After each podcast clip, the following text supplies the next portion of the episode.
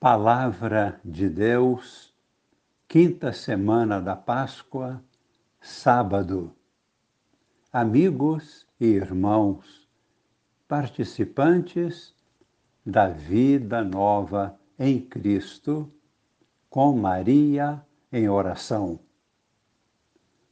Logo após o fortalecimento da Igreja através do Concílio de Jerusalém, Paulo viajou para Derbe e Listra.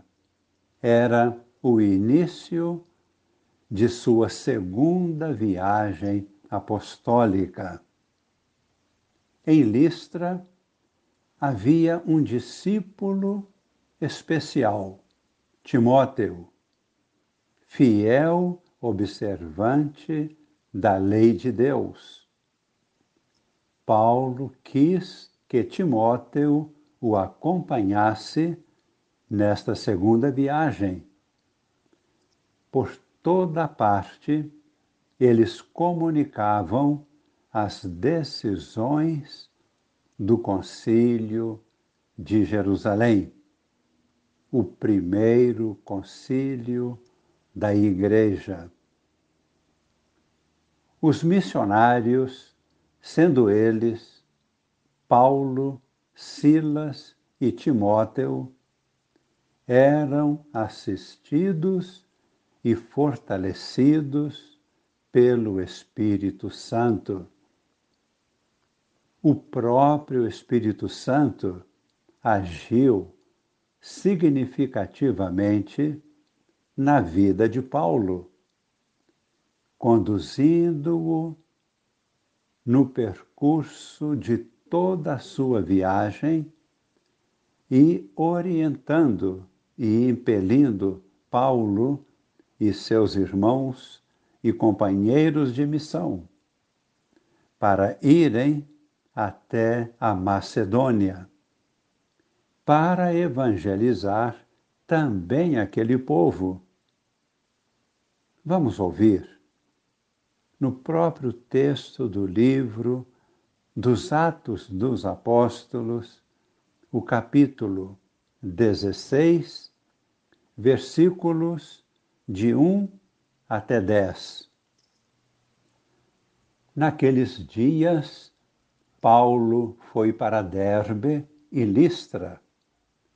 Havia em Listra um discípulo chamado Timóteo filho de uma judia, crente e de pai grego. Os irmãos de Listra e Icônio davam bom testemunho de Timóteo. Paulo quis então que Timóteo partisse com ele. Tomou-o consigo circuncidou-o por causa dos judeus que se encontravam nessas regiões, pois todos sabiam que o pai de Timóteo era grego. Percorrendo as cidades, Paulo e Timóteo transmitiam as decisões que os apóstolos e anciãos de Jerusalém haviam tomado e recomendavam que essas decisões fossem observadas. Então atravessaram a Mísia e desceram para Troade. Durante a noite, Paulo teve uma visão. Na sua frente estava de pé um macedônio que lhe suplicava: Vem até a Macedônia e ajuda-nos. Depois dessa visão, procuramos partir imediatamente para a Macedônia. pois estávamos convencidos de que Deus acabava de nos chamar para pregar-lhes o Evangelho.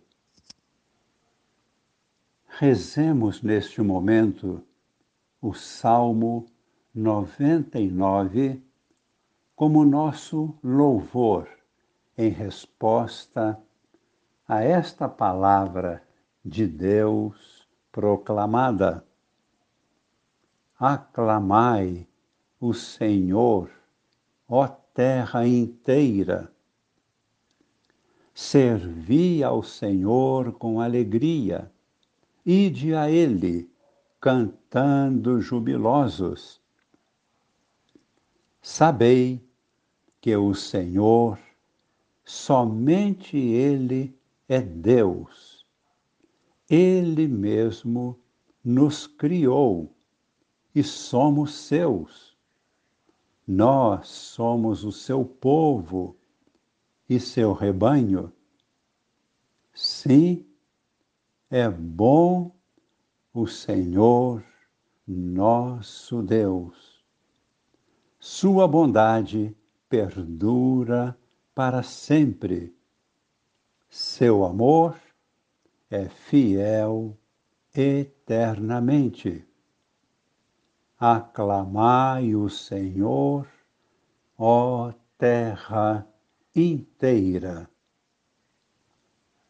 No Evangelho, Jesus nos fala a respeito do mundo.